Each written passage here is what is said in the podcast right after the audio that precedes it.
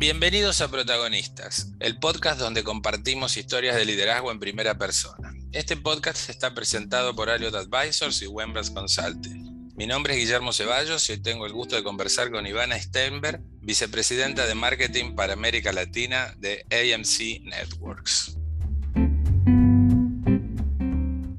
Bienvenida Ivana, un gusto que podamos, para mí por lo menos, conversar con vos, eh, tener oportunidad. Gracias Guillermo por invitarme, para mí también es un placer. Y poder aprender un poco más de esta industria que, me encanta.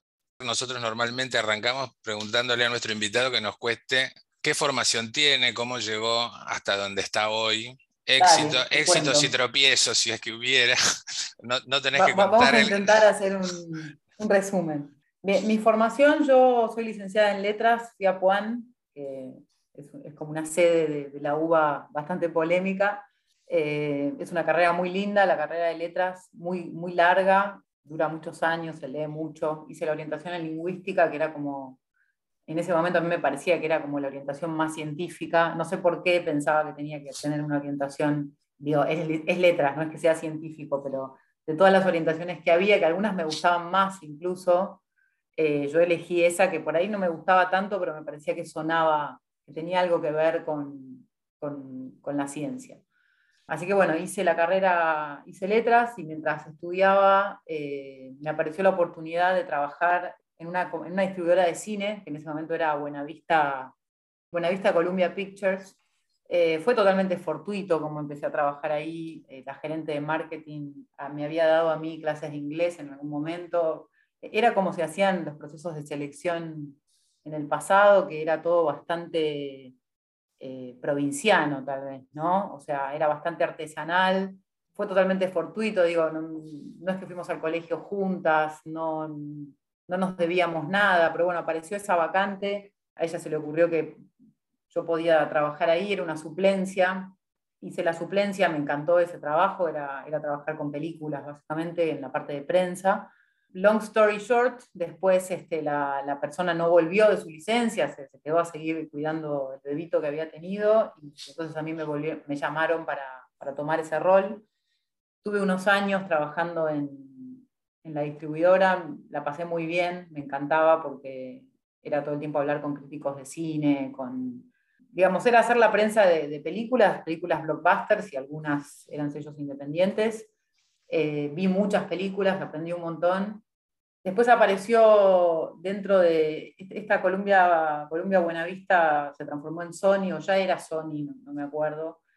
Apareció la chance de un rol dentro de, TV, era un rol que empezaba de cero, digamos, no, tenía equipo, no tenía compañeros, era, era la única empleada del área de tele en, en Argentina. Eh, me pareció interesante, quería cambiar, a mí siempre me gustó mucho cambiar, aunque no parezca, ¿no? Estuve más de 20 años en Sony, pero, pero me, me gustan mucho los cambios.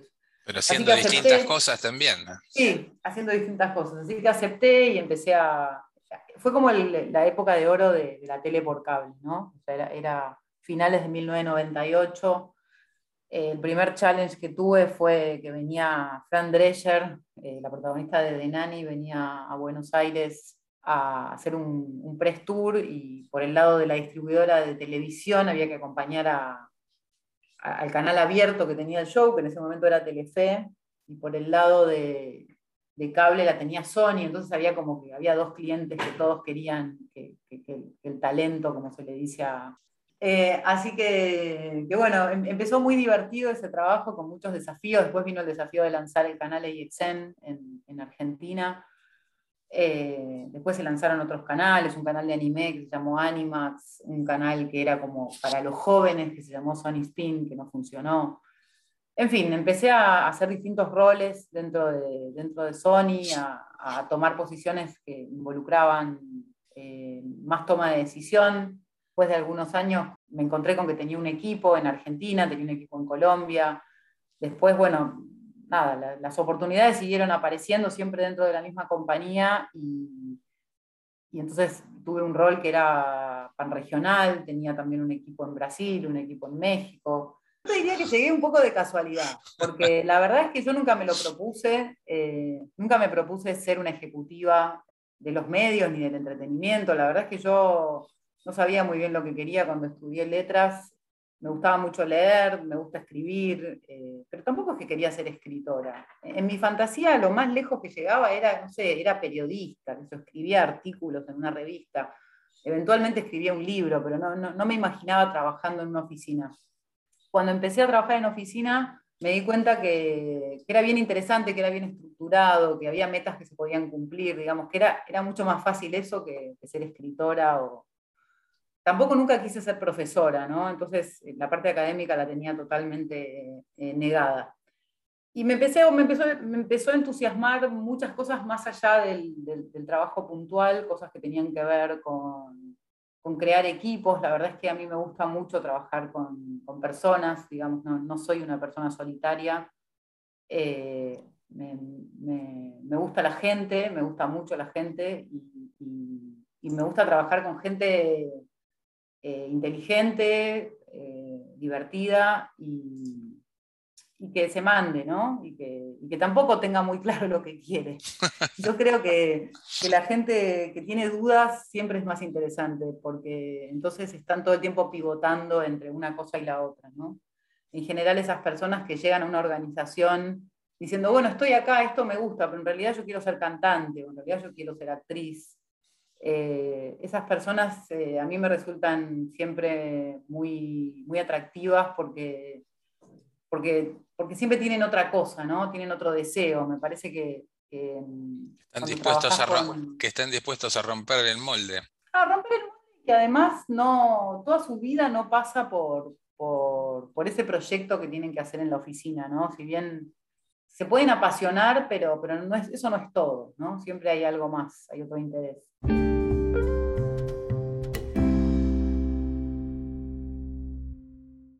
Eh, no sé si respondí la pregunta de cómo llegué, pero bueno. Llegaste hasta Sony, pero no llegaste a tu, Te faltan dos años todavía. de que bueno, vino la pandemia y ahí todo se complicó. Eh, bueno, en Sony yo pasé muchos años, te digo, más de 20. Eh, a lo último, a mí me gustaba ser una empleada antigua porque yo sentía que tenía, tenía una visión en retrospectiva que otros no tenían. Yo ya sabía lo que había fracasado eh, conocía a todo el mundo, me sentía muy querida, pero en algún momento eso me empezó a pesar mucho, porque me daba cuenta que algunos compañeros me miraban como diciendo, uy, ¿esta cuándo se va a ir? O sea, está acá de toda la vida, evidentemente tan buena no debe ser, porque si no ya se hubiera ido. Y, me empecé a poner muy dura conmigo misma, a sentir que, eso estaba mal, que no podía ser, que, que ahora digamos, por ahí hace, hace 20 años o 30 años era un valor pasar muchos años en una corporación, hoy no lo es, digamos, hoy cuando entrevistas a un candidato está bueno que tenga muchas experiencias en distintas industrias, y si bien yo había cambiado mucho de rol dentro de Sony porque hice, o sea, pasé por todas las ventanas de distribución, ¿no? Hice cine, tele, cable, qué sé yo, AVOD, igual sentía que no había cambiado sustancialmente porque era la misma compañía. Y eso me, empezó a hacer mucho ruido, me empezó a frustrar, eh, empecé a pasarla un poco mal en el trabajo en el sentido de que, de que esperaba un reconocimiento que no iba a venir porque ya está, el, ciclo estaba cerrado tal vez. Entonces empecé, encaré, dije, bueno, si me tengo que cambiar de trabajo, lo primero que tengo que hacer es buscar trabajo. Eh, pero extrañamente a esta posición en ANC no, no, llegué a partir de haber aplicado, sino que la búsqueda no la habían publicado, me, me mandaron un correo diciendo si me interesaba. Eh, te digo que creo que fue un día como hoy de hace de, 2019, porque me, acuerdo que era diciembre. Eh, y dije, bueno, sí, me interesa. Nada, me hicieron 13 entrevistas más o menos.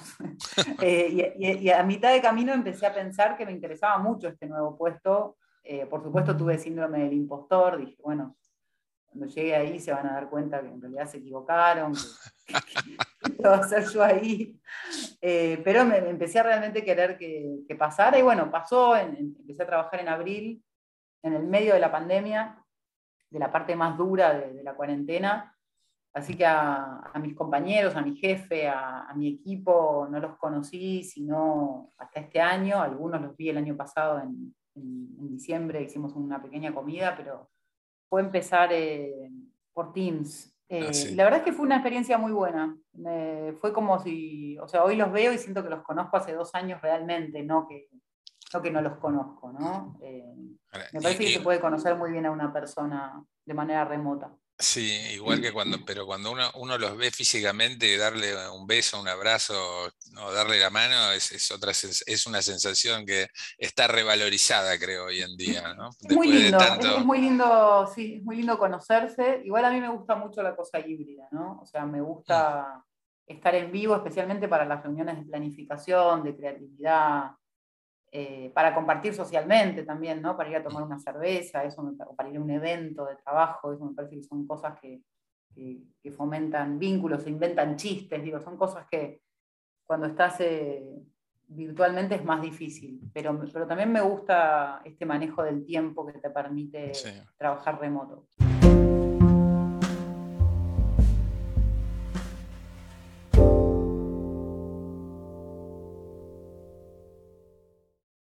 Bueno, ahora estamos en AMC, llegamos finalmente. Este, ahora, AMC es un mundo, porque tiene un montón de marcas, franquicias. Este, ¿Son todos como hijitos tuyos estos ahora?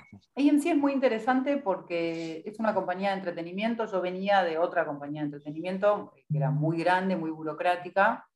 Y AMC es mucho más chica, no sé si mucho más chica, pero es más chica, pero es mucho menos burocrática. O sea, es una organización muy rápida, es una organización, lo que, lo que hoy dicen organizaciones ágiles, aunque sea una compañía de, de legacy, ¿no? no es una compañía nueva, no es una tecnológica, pero las cosas pasan muy rápido, hay, hay pocas capas de, de, innovación, eh, y eso me gusta mucho porque si hay un proyecto que, que a mí me parece que estaría bueno hacer y hay otra gente a la que también le parece que estaría bueno hacer, se hace y se hace. Y bueno, si es un éxito, es un éxito es un fracaso, es un fracaso, y si, si no pasa nada, bueno, no pasa nada. Pero eh, eso es muy interesante. Me, preguntabas por las distintas... AMC tiene hoy eh, seis marcas, unas marcas de lifestyle, que es el canal del gourmet, más chic, que es una marca de, estilos de... Es un canal de lifestyle, de estilos de vida, de, do it yourself, eh, digamos, de básicamente apunta a life hacks, a cómo mejorar tu vida. Y después está ahí el canal AMC propiamente, que canal, digamos, insignia, y después están unas marcas que son Filman Arts, Europa Europa, que en Argentina son muy reconocidas y, digamos, tienen una trayectoria de, en el caso de Europa Europa, de 20 años, y me parece que son, que son curadoras de contenido que de alguna manera setearon eh, un poco predijeron el, consumo de entretenimiento de hoy, ¿no? O sea, Europa, Europa predijo esta cuestión de la viajabilidad del contenido europeo, que, ahora pareciera que lo hubiera descubierto Netflix, pero no, digamos. A mí me encanta. Este prejuicio de que eh, tiene, tiene, muy lindos contenidos. Este prejuicio de que las series americanas son de una manera y las europeas son de otras, cuando en realidad eh, es un prejuicio infundado porque hay un montón de series europeas que son puro pochoclo, ¿no? Pasa que están hechas con una mirada europea, pero, pero tienen todo para ser tanques. Y eso me parece que con, con La Casa de Papel, en, en, el caso de Netflix, quedó como muy, muy, muy puesto en, relevancia que, que, que, había usinas de contenido que no eran Estados Unidos solamente.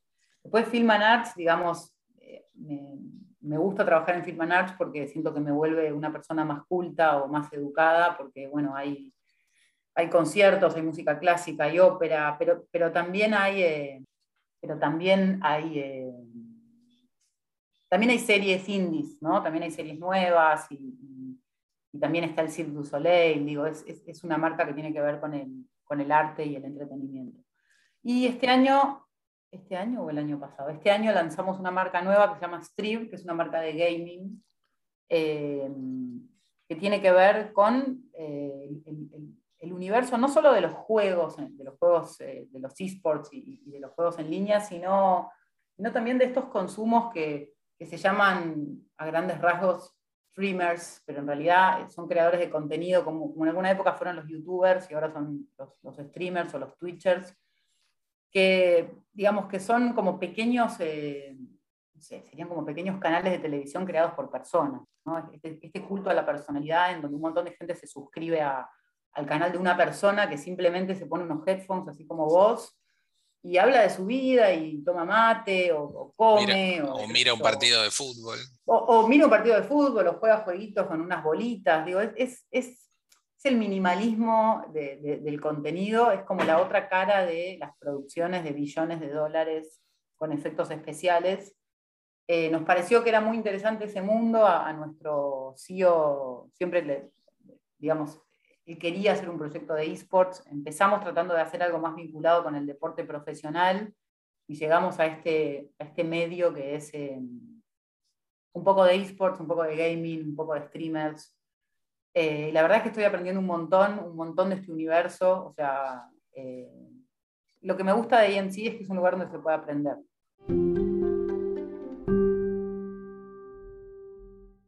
yo tuve la primera noción de que, el streaming iba al gaming con Netflix, que empezó a sumar ejecutivos este, en el mercado y recientemente trajo un vicepresidente para estudios de gaming mobile y compañía.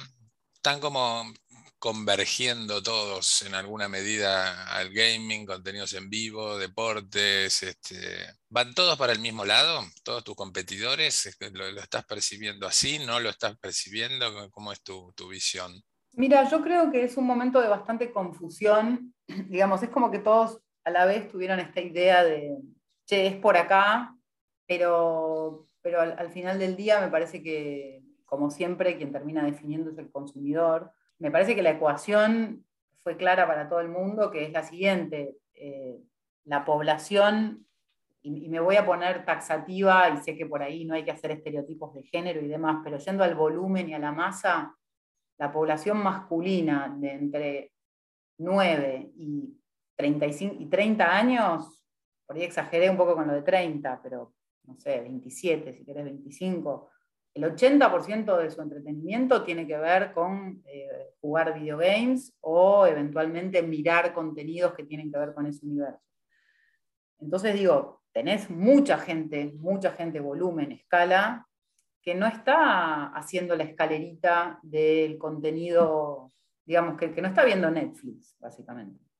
Por ahí las chicas sí, ¿no? O sea, esta cuestión, y esto que estoy diciendo, insisto, es un estereotipo de género, no hay que generalizar, es verdad, debe haber, por ahí dentro de 100 años esto cambia, o dentro de 50, y seguramente hay varones que sí miran series y chicas que juegan juegos, hay, por supuesto que hay, pero digo, hay muchas, digo esto de los varones y las mujeres solo para ejemplificar la cantidad de gente que es, ¿no? que la mitad de, la gente joven no está viendo series largas o, o, serializa, o en temporada, sino que está jugando y viendo contenidos muy cortitos que tienen que ver con eso, tal vez miran un poco de anime, me parece que todas las casas, digamos, los servicios de contenido dijeron, che, hay un montón de público que nosotros no lo tenemos, ¿cómo hacemos para tenerlo?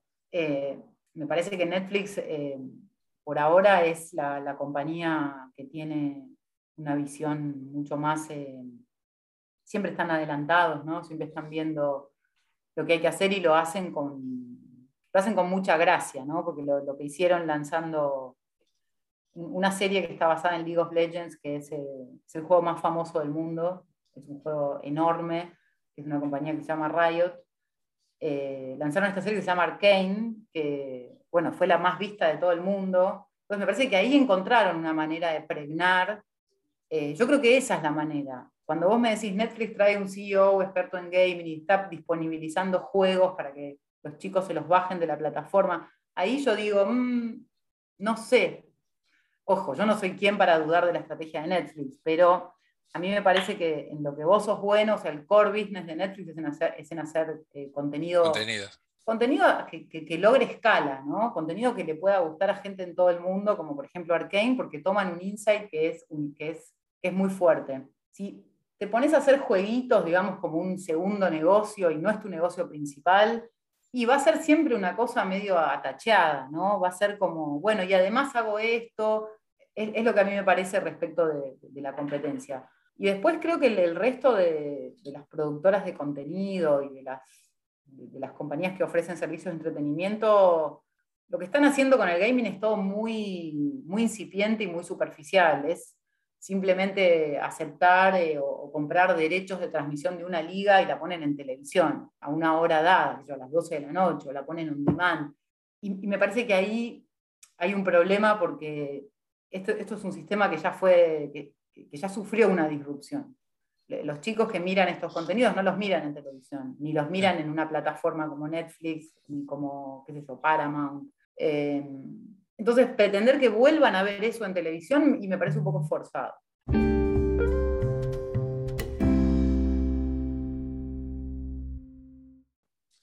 Te voy a sacar de la industria vale. y te voy a llevar a tu, a tu área de expertise.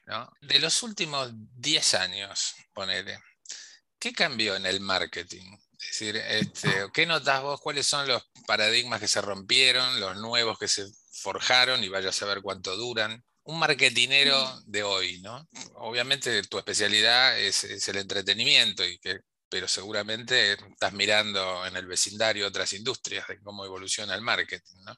Mira, yo creo que una es que es, una obviedad lo que voy a decir, pero me parece que antes las personas seguían a las marcas y ahora las marcas siguen a las personas, como que, si bien siempre las campañas se hicieron tratando de encontrar insights comportamentales, eh, ahora es mucho más claro que, las marcas están todo el tiempo tratando de robarse el show de las cosas que se inventa la gente, del lenguaje de la calle, de, lo que pasa en las redes. Eso por un lado, y, después, eh, ¿qué cambió en estos 10 años? Eh, bueno, por supuesto, las redes sociales mm, hace 10 años eran incipientes también, ¿no? E, esta posibilidad de... Me parece que es el reino del marketing directo hoy, las redes sociales, porque antes, para que una marca pudiera hablar directamente con una persona, tenía que hacer un evento, tenía que mandar una carta a la casa. Este, o sea, la persona consumía ese producto y tenía la experiencia, pero la marca no se manifestaba, ¿no? Hoy, eh, hoy, y hoy más que nunca me parece que el marketing es puro contenido. Por eso es que también trabajar en entretenimiento hoy eh, a veces te da, yo siento a veces que esto es una pavada total, pero me parece que a vos te va a interesar porque venís de, recursos humanos. Yo pienso, qué loco que todavía las compañías de consumo masivo no se hayan volcado a contratar eh, directamente a personas que vengan de entretenimiento para sus áreas, ¿no? Porque todavía los equipos de marketing de, consumo masivo y de servicios y tal buscan buscan marketineros eh, científicos, buscan personas que sepan cuánto invierten en esto, cuánto vuelve, eh, researchers, es, muy específico y muy analítico el marketing de consumo. Y están los expertos en branding, que bueno, que son como un poco más cancheros y hacen, pero sí, sigue siendo algo eh, desde afuera, ¿no? Entonces yo pensaba, nosotros los que trabajamos en la industria del entretenimiento, venimos haciendo contenido del contenido desde, toda la vida, o sea, desde toda la vida sabemos que tenemos que contar una historia para vender y que a veces le tenés que mentir, ¿no? con la historia incluso, porque bueno, por ahí la serie, este actor que, le gusta tanto a este target aparece re poquito, pero bueno, vos lo mandás al frente en, el tráiler. Eh, y me parece que las marcas están cada vez más cerca de, como que ya se, ya se enteraron que no pueden interrumpir a la gente cuando está consumiendo contenido, que lo que tienen que hacer es hacer contenido entonces, eh, me parece que sí, que es el reino de, que las marcas siguen a las personas y, de que las marcas se tienen que volver un contenido y no, una interrupción. Recientemente tuvimos que hacer headhunting para un gerente de marketing, una posición de un gerente de marketing para una empresa que es este, un retailer muy fuerte en el canal online, obviamente. ¿no? Y lo curioso era que por primera vez me parecían muchos candidatos que no tenían ninguna calificación universitaria. Es decir, eran, eran muchos muy experimentados con certificaciones eh, de empresas, por ejemplo. ¿no? Te hablo de un Microsoft, este, eh, Google, la que fuera, ¿no? Es decir, em, ¿cómo, cómo, van cambiando? Eh, bueno, vos sabés que yo empecé en una de las empresas de consumo masivo más importantes de acá, que no, quiero comentarla en este momento, pero bueno, este, bueno, es Unilever en definitiva, que era una escuela de marketing, ¿no? Es decir, no me parecían esos perfiles ya. Este, no digo que no hagan marketing online, porque sí sé que lo están haciendo, pero eh, es como que el marketing se ha expandido en sus, este, y tiene muchas más ventanas ahora. No sé si compartís esa, este, impresión. No, no, estoy de acuerdo. O sea, hoy, digamos, hay, como te decía, dentro de lo que es el, universo de los marqueteros, tenés perfiles muy diferentes, ¿no? O sea, tenés los analíticos, tenés los que hacen contenido, tenés los que hacen relaciones públicas, tenés los organizadores de cosas. Y en cuanto a la formación universitaria, eh, la verdad es que yo no estudié marketing. O sea, sí, después hice unos cursos, pero mi, mi carrera de base no, no, es marketing. Y yo pensé durante muchos años que, que, no entendía la carrera de marketing, digamos, que no entendía qué te podían enseñar ahí. Ahora reconozco que estaba equivocada y que sí, después sí puedes aprender mucho. Eh, pero digamos, es, un, es una carrera donde lo que aprendes es un oficio, no es una carrera teórica. Hay muy poca teoría, hay muy poca conceptualización. Y yo en ese sentido sí creo que están buenas las carreras que te dan un marco teórico del, del tema que sea, ¿no? aunque hayas estudiado derecho o hayas estudiado, qué sé yo. Eh, yo soy abogado. Yo soy abogado. No sabía. Era abogado, como digo yo. Eh, sigo, pagando la cuota del colegio público, pero este, pero, pero Claro, me parece que eso te da, que, bueno, que uno puede estudiar. Yo, ahora que tengo hijos en la universitaria, eh, les digo que estudien lo que les, lo que les interese. Si hay algún tema que les interese mucho, que lo estudien, que no importa de lo que van a trabajar. O sea, que después se ve de qué van a trabajar. No es que si estudias una cosa vas a trabajar de eso.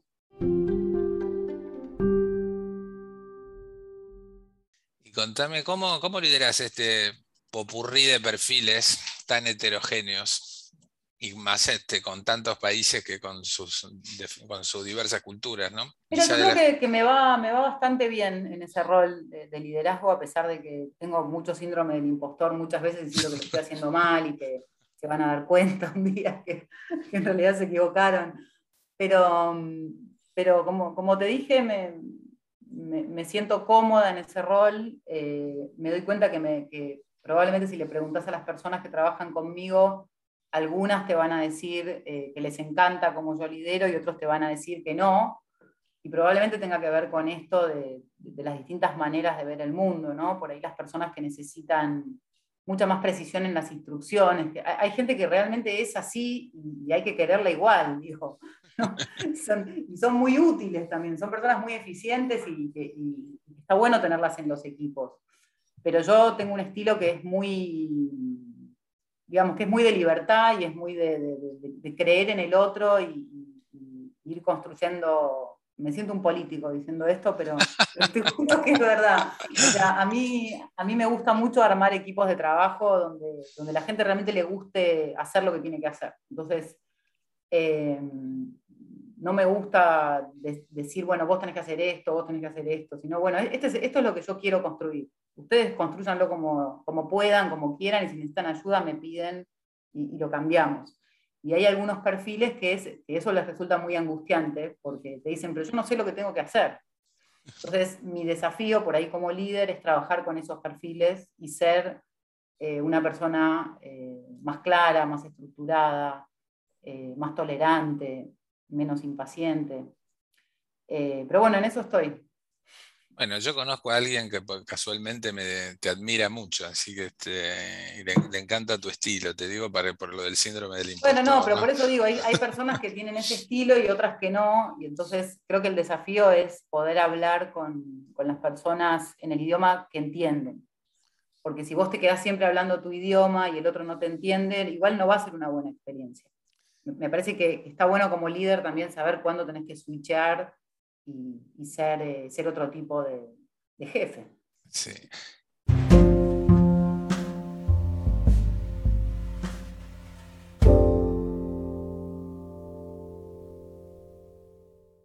¿Cómo haces para tomar decisiones? ¿Cuál es tu, eh, proceso mental? ¿O, lo olfateas y lo tomás? No, me, interesa ver, eh, me interesa ver datos, por lo menos datos de escala de, bueno, de por qué esto es una buena idea o por qué es una mala idea, o si alguien lo hizo antes, cómo le fue. Eh, digamos, me, hay, una porción de mi decisión que es analítica, pero no es toda la, porción, es un pedacito. Eh, una vez que eso me da un green light de que, esto tiene sentido, me importa mucho el, famoso gut feeling, digamos, si, si siento que es una buena idea o no, eh, y después otro, otro pedacito que para mí es muy importante es la parte social también, ¿no? Yo necesito socializar la toma de decisiones y, preguntarle a otro, ¿a vos qué te parece? Eh, o, hablar con, una colega y, decirle, tengo esta idea, eh, quiero ir por acá, ¿qué, ¿qué, sentís? Como que necesito, necesito, necesito el respaldo de, de, los otros. O sea, tres cosas, ¿no? Una parte analítica, una parte totalmente intuitiva y una parte social. Como que en general trato de poder chequear los tres casilleros. Si uno me queda sin chequear, a veces la decisión la tomo igual, pero después no puedo dormir. Buenísimo.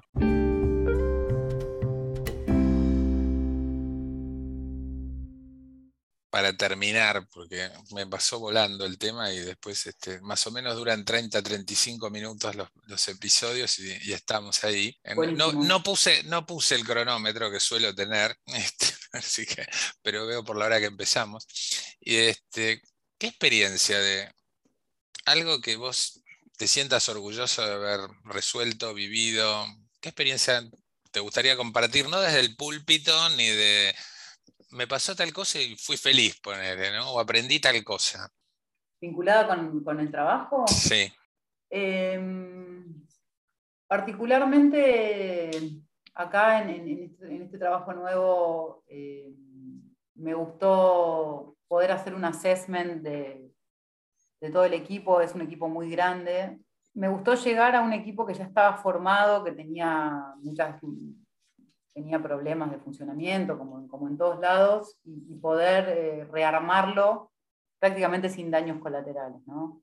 O sea, poder interpretar quién era quién, eh, qué podía hacer cada uno, eh, y, poder armar un equipo funcional, eficiente y, que se nota que la pasa bien trabajando, ¿no? O sea, poder, poder identificar qué roles faltaban, qué roles estaban duplicados, qué perfiles estaban haciendo cosas que no tenían que hacer, eh, qué perfiles había que cambiar, porque bueno, realmente no tenían, no tenían un lugar en esa estructura, eh, y, tratar de minimizar esto último a la mínima expresión. ¿no? Yo creo que fue mi primera vez de llegar, de llegar a una compañía nueva, a un equipo formado, y yo tenía algunas, tengo algunos referentes ¿no? de, líderes con los que trabajé, de, jefas, jefes que, hicieron esto mismo, y, y entonces pensaba, bueno, no quiero que me pase como a tal, que llegó a una posición donde tenía 10 reportes directos y echó a 8, para empezar, ¿no?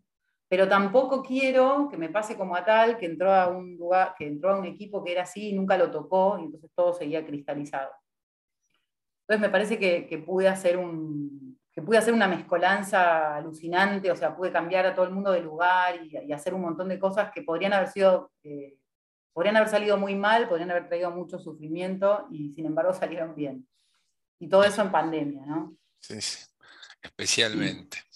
Bueno, Ivana, la verdad que esta, esta charla, yo me quedaría horas hablando, este, pero bueno, sé que tenés que seguir trabajando y yo también. Lamentablemente sí, qué horror, qué feo trabajar. Hasta que no ganemos el Kini, este, no, no hay vuelta. Así que bueno, te agradezco muchísimo tu tiempo y tu participación.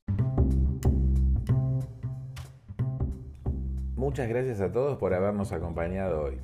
Como saben, este espacio está presentado por Wembras Consulting y Aliot Advisors y en la producción, como siempre, Malu Ceballos. Mi nombre es Guillermo Ceballos y espero encontrarlos nuevamente en el próximo episodio. Un abrazo y cuídense.